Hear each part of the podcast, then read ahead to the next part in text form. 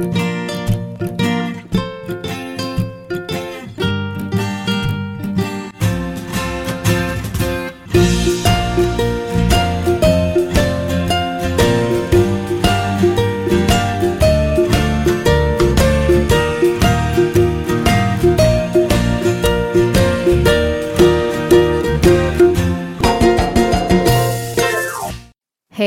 怎么有缘？你竟然这么恰巧的听到这个节目？你现在出门上班，准备下班，还是在做其他的事情呢？不管想要去的目的地是哪里，请都让凯莉的声音和你在一起。Hello，我是凯莉，Kelly，凯莉陪上班是有 WhatsApp 在干嘛的短篇通勤单元。我们尽力让你早上起床之后就有节目听哦。非常感谢大家长时间的支持。喜欢这个单元的话，请千万记得在你收听的平台上面订阅我们，或是帮我们把这个节目分享给边听节目边想到的哪一个朋友，以及用五星评论支持我们继续创作。五颗星星一世情，山姆凯莉，感谢您。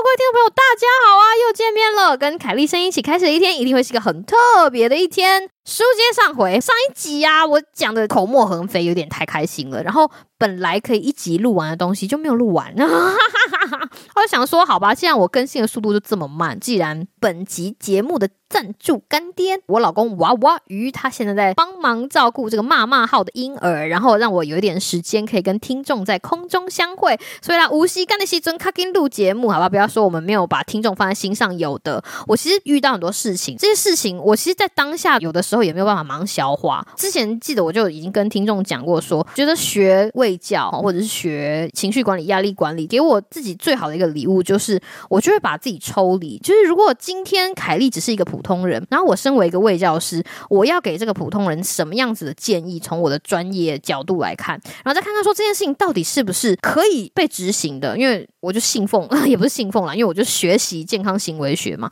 对于行为学家来说，就只有零跟大于零的不一样，零就是 nothing。就是 no 损 但是大于零就是有一点点，它只要可以被执行，好，这件事情就有它的参考价值。所以在我自己消化、反复的思量，然后去试验之后，可以有价值分享的，我才会来跟大家分享。因为那些如果没有用的，就被我自己打回票。很多东西你就觉得这不合逻辑，或者不 make sense。就是为什么我跟大家分享的东西都是，你知道，都是生命历练出来的东西啊。只是希望大家哈，在遇到跟我有相似的情况，譬如说你现在也同时。时身兼很多的角色，或者是你现在正在身份的转换，也处在一个情绪管理、压力管理、时间管理对你很重要的人生阶段，可以知道怎么做，或者是想说，诶，我有些什么东西可以参考的话呢？可以想想看，凯莉跟你分享的小故事哦。接着上集，我还没有讲完，这一路上走来，觉得有用的事情跟没有用的事情。那有用的事情上集已经讲了，讲了第一点而已哦。我的大纲写在这里，我只讲完第一点而已。凯莉怎么这么唠叨啊？而且我不一定有办法可以慢慢剪，我就可能只有初剪而已。所以请大家原谅一下我有一点冗长的赘字，包容一下。忙碌的凯莉现在要当妈妈，我的婴儿杂不狗血都会骂骂好，就啊，就是不知道为什么一直哭，所以我要花很多时间哄哄他，抱抱他，所以跟他多相处一点。而且我要花一点时间，就照顾我的大女儿阿波。那节目的修剪的精细度，可能就没办法像以前一样。这些先跟我亲爱的听众们说对不起，我知道大家可以体谅凯莉的，对不对呢？上一集我跟大家讲的有用的东西，就是爱自己，为自己着想，先好好照顾自己的需求，然后知道自己要的是什么，你才可以用健康的你去应对即将迎来的挑战以及惊喜与惊吓。那还有什么有用的事情，以及我真的觉得没有用的事情，不建议大家做的事情，就在今天的节目要跟大家分享。不要走开，让我们一起听下去。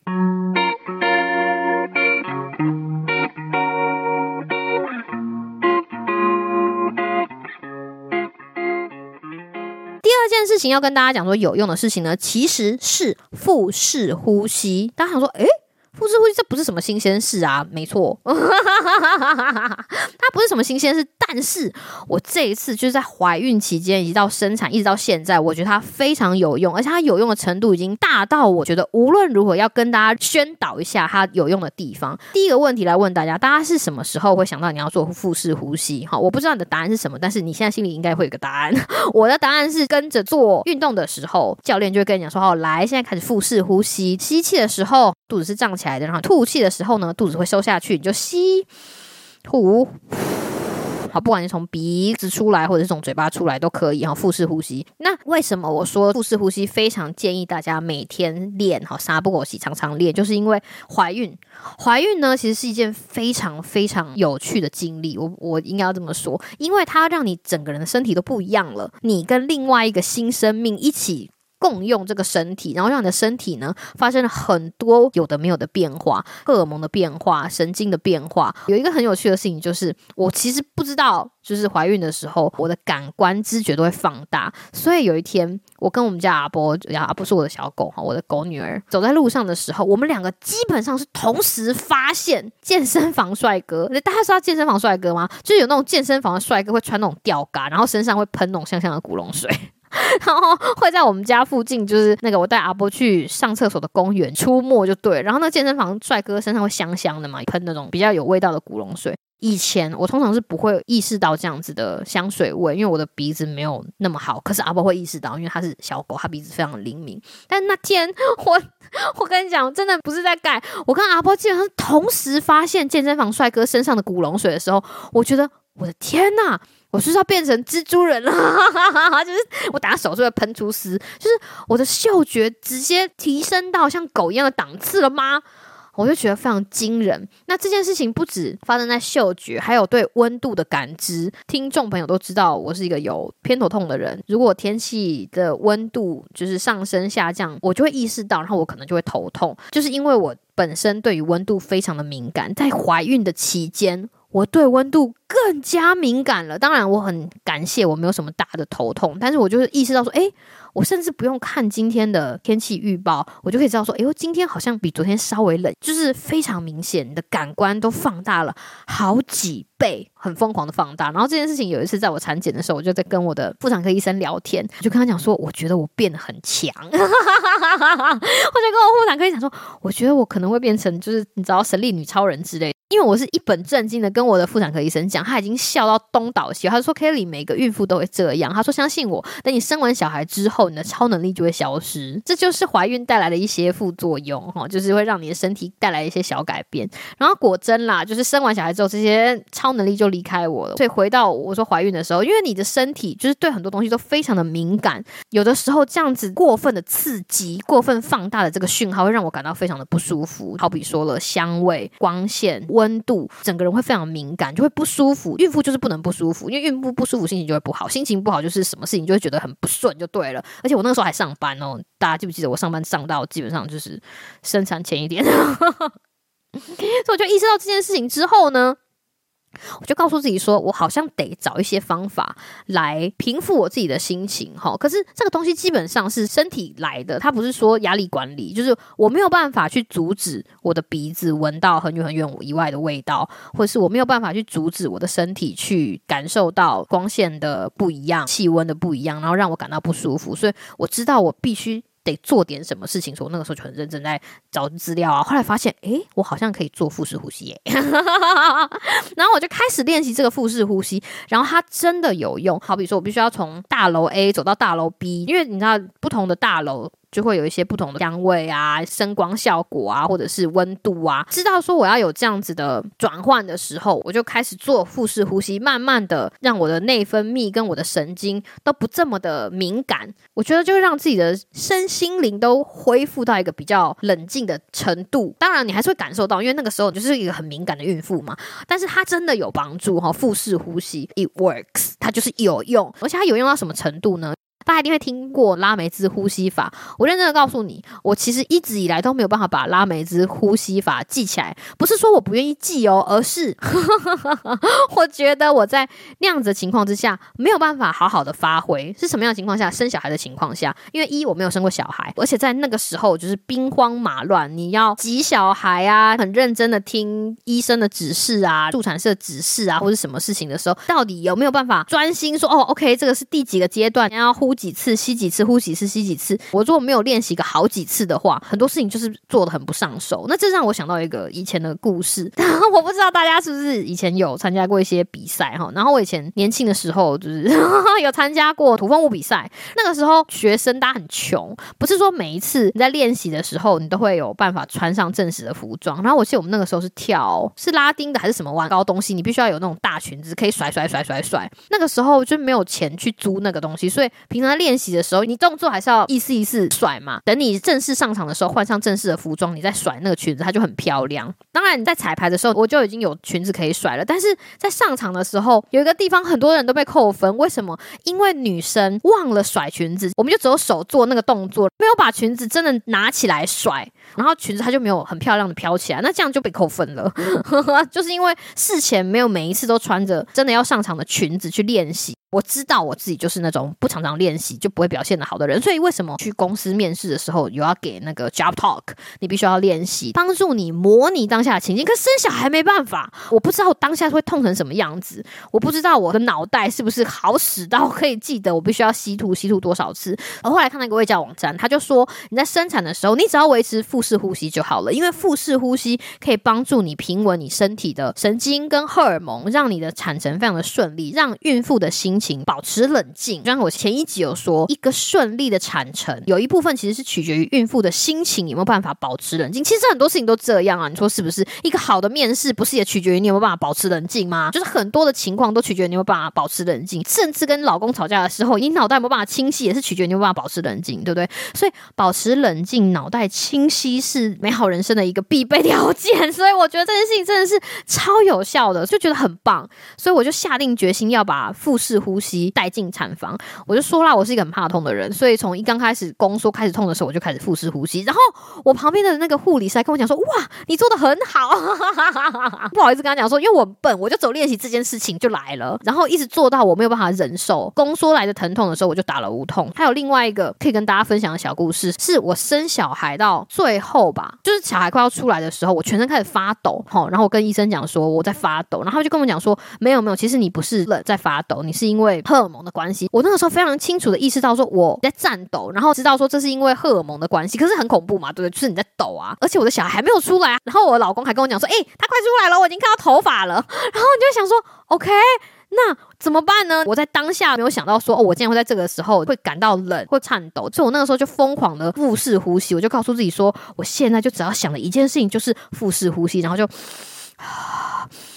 啊就腹式呼吸，那个时候我就感受到我身体的 tempo，或是我可以掌握到我的身体的那个平静的感觉，非常神奇。然后我的身体的频率好像回来了，就让我非常的冷静。在当下，我就没有颤抖的这么严重，觉得哦，OK，我平静下来了，我平静下来，然后我要生小孩，我要听从这个医生的指示。我后来在我的 IG 或者是脸书，我写了那个文章。哎，对。你们有没有追踪我们频道？如果还没有去追踪我们频道的 IG 跟脸书，要记得去追踪哦。好，我们回来。我在那篇文章有写到，我可能是太认真做腹式呼吸了，做到我小孩出生了之后，就是小孩你出生，我就哇就开始哭嘛。然后那个护理师就会把小孩抱到妈妈的胸前，他就你知道全身光溜溜，跟你胸贴着胸哈，然后你就第一次抱住你的小孩。在这个情节里面，我的想象是我应该会大哭，然后非常的感情丰沛，就说啊，这是我的小孩，对，没有，我那个时候。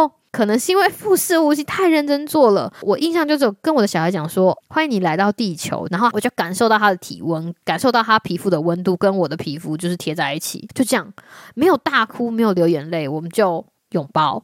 有没有很有趣？事情真的不像我们想象那个样子，但是这就是再次证明了这个方法真的有用，好不好？腹式呼吸，不管你现在面临的什么样子的挑战，不管你面对什么样子的情况。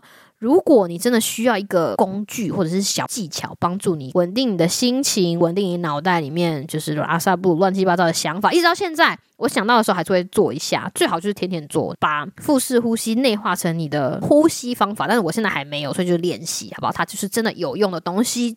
如果这个 tip 在怀孕跟生产这么疯狂的过程中有用，我觉得它应该在其他的场合也会有用。就像我说的，面试、新官上任、新工作、约会呀、啊，对不对？跟暧昧对象的见面啊，希望它在其他的场合也可以发挥同样的功效。小小的工具哦，跟大家分享。第三件事情呢，我觉得有用，无论如何要跟大家讲的就是断舍离。大家想说，哎，Kelly 啊，你那个上上集讲过了，没错，我上上集是跟大家讲说。我在怀孕之前做的准备，就是我知道我是一个没有耐心的人，我知道我就是一个只能照顾这么多东西的人，所以我在怀孕的九个月，我基本上把我家重新丢一轮，就是真的没有用的，我就把它丢了，很阿萨里的丢，把我家重新整理了一轮。然后这件事情呢，其实真的有用，我告诉你，真的真的有用。断舍离这件事情是我在我生完小孩之后最最最最最感谢我在怀孕期间做的事情之一。我可以再把它讲细一点，就是我家其实有一间小小的储藏间，我不知道大家对于储藏间的定义是什么哈，但是我对于储藏间的定义就是有东西就塞在那里，但是因为我家不大，我家其实很小。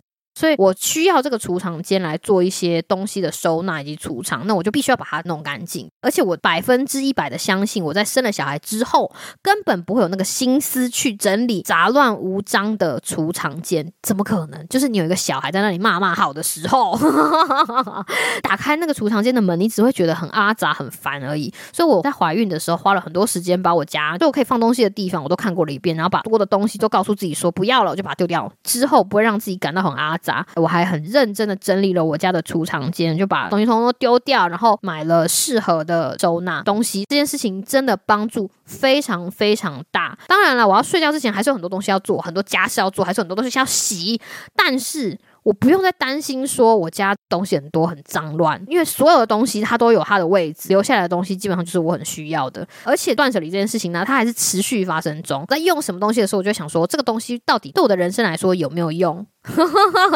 回到了爱自己，先好好照顾自己的需求，知道自己要的是什么。我现在要的是什么？我现在要的就是一个没有太大压力的生活，这样我才可以照顾我自己、我老公、我小孩跟我的狗，对吧？所以，如果这个东西你觉得啊，这个东西。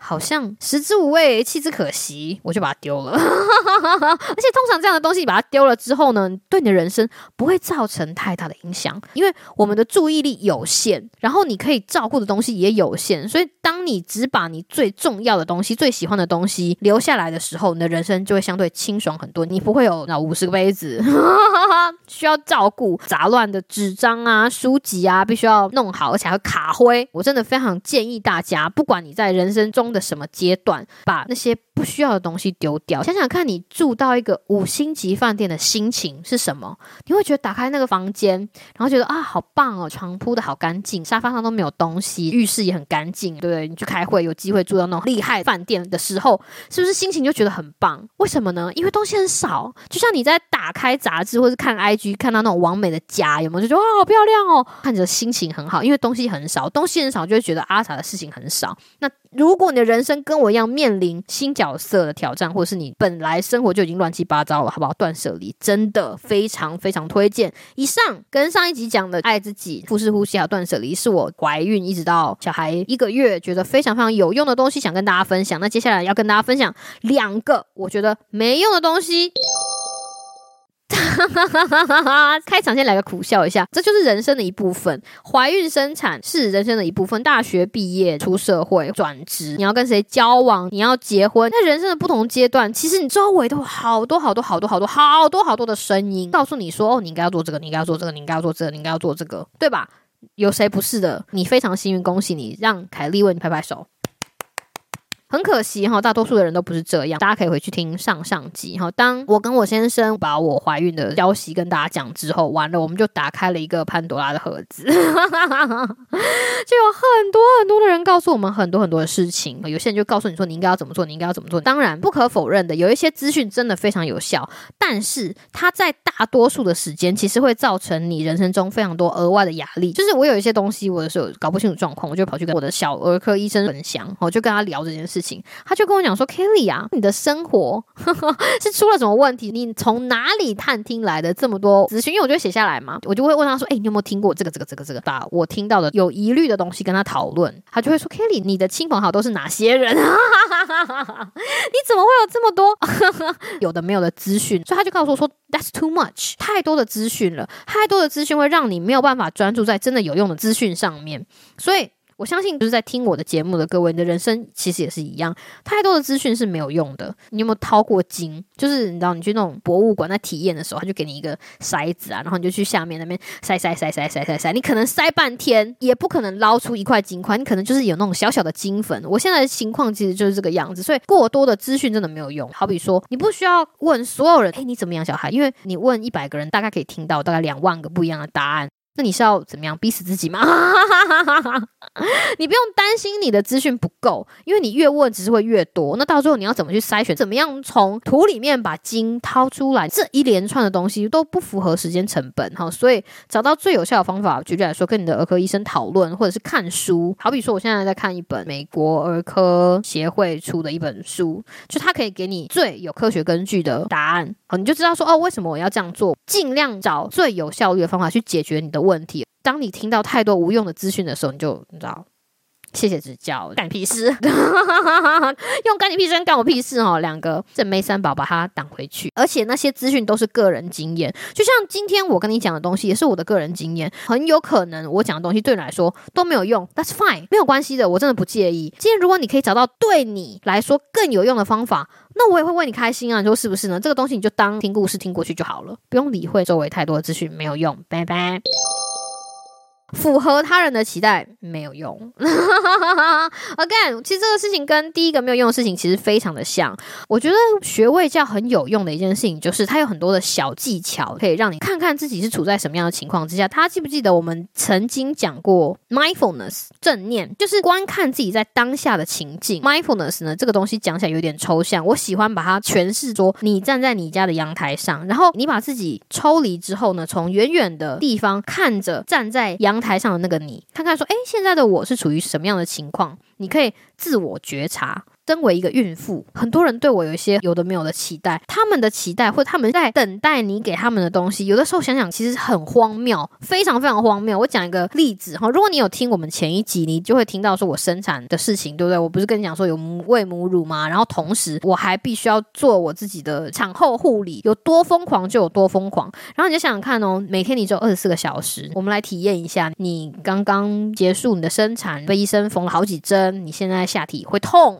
然后你肚子可能也会痛，还有一些很像月经来的痛，你的子宫在收缩，然后有大量的恶露，很多的血排出，这不打紧。然后你每两个小时就要用母乳喂一次你的小孩，你的小孩呢，他非常不会嫌乳，他三不五时会咬破你的乳房，哈，然后你忍着疼痛，你还要喂他，然后他还尿啊、大便啊，你还要站起来帮他换 换尿布，在这样子的情况之下。如果你周围的亲朋好友跟你讲说啊，我们好想要知道你家小孩叫什么名字哦，啊，我们好想要看看你的小孩的照片哦，或者说啊，我们什么时候可以去你家看小孩？你真的会觉得白眼是翻到天边，你就会觉得说，Come on，我要怎么满足你们的要求？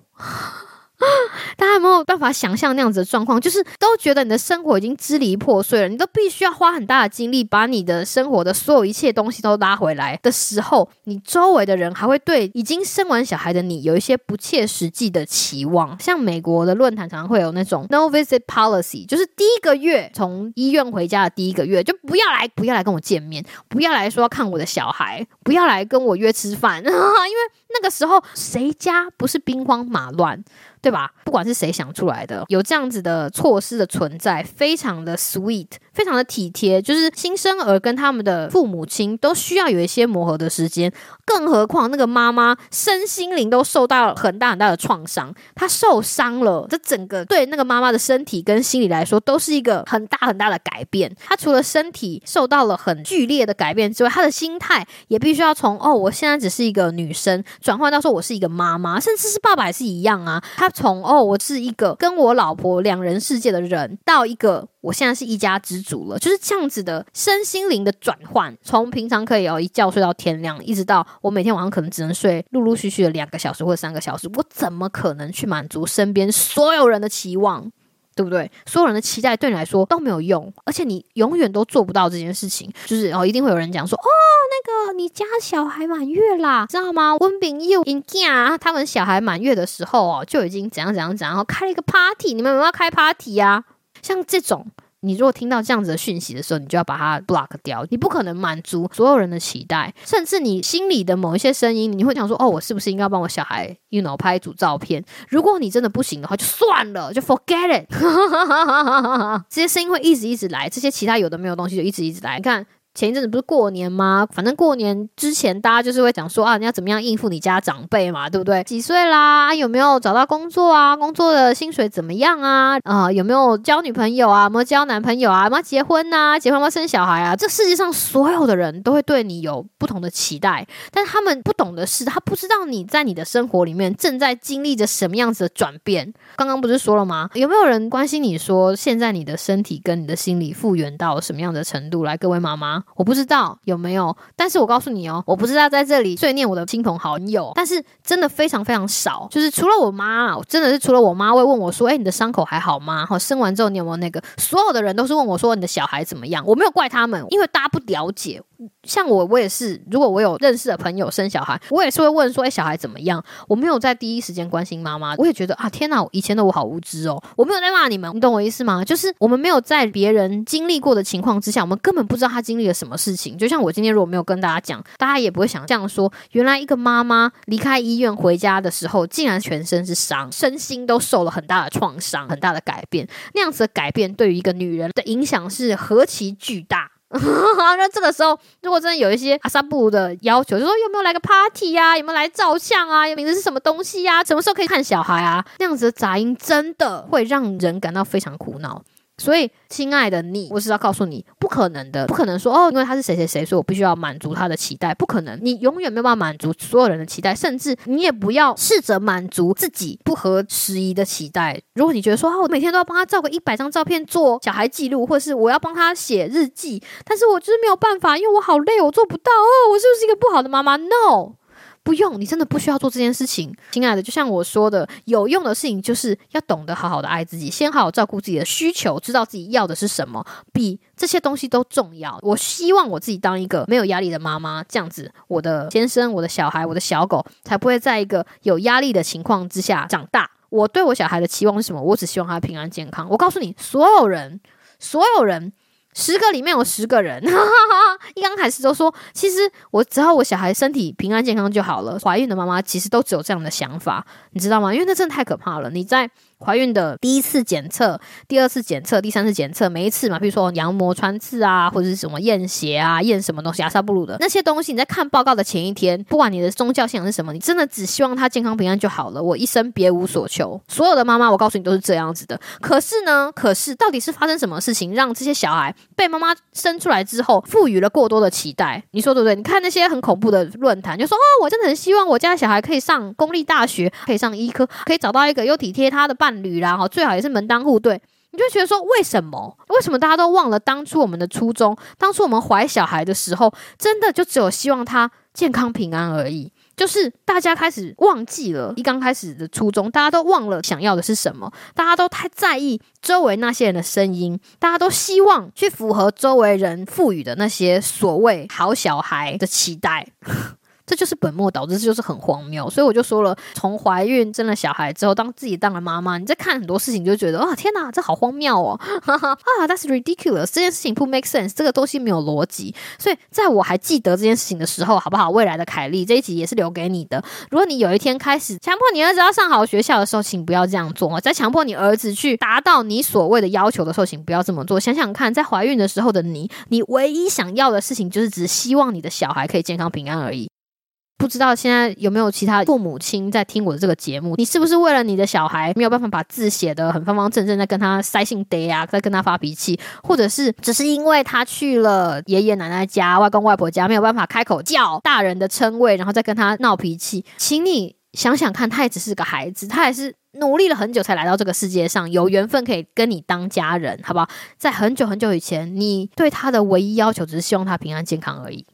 对不对？事情都可以好好讲，不要要求他这么多，不要把太多的期待都加注在你的小孩身上，因为 that won't work，那没有用，那并不会给你一个比较美好以及开心的人生，是不是这个样子？好啦，我终于把我笔记上面的东西讲完了，会不会有点太沉重啊？说凯莉好久没有跟大家聊天，竟然讲那么沉重的东西，好啦，最后来跟大家分享一些这样没啥营养的东西。我一刚开始啊，在看那个 Instagram 上面那种漂亮的妈妈推那个婴儿车，还可以遛狗，就很幻想这件事情。就知道有一天我小孩就比较大了，可以出门了，就可以推着婴儿车，然后还可以带着我小狗阿波，然后我们可以开开心心的去买东西。然后前几天我就完成了这个心愿，因为我真的需要买一个东西，所以我就跟我老公娃娃鱼，我们一起去我们的爱店买东西。我就推着我家的婴儿车，婴儿就在婴儿车上哦，然后我老公推了另外一台车，那间店小狗可以进去，我们家然后。就坐在那个车上面，然后你知道吗？我就很优雅的在那间店走的时候，我就觉得，哎，不对，这个气氛看起来怪怪，羞夸怪怪。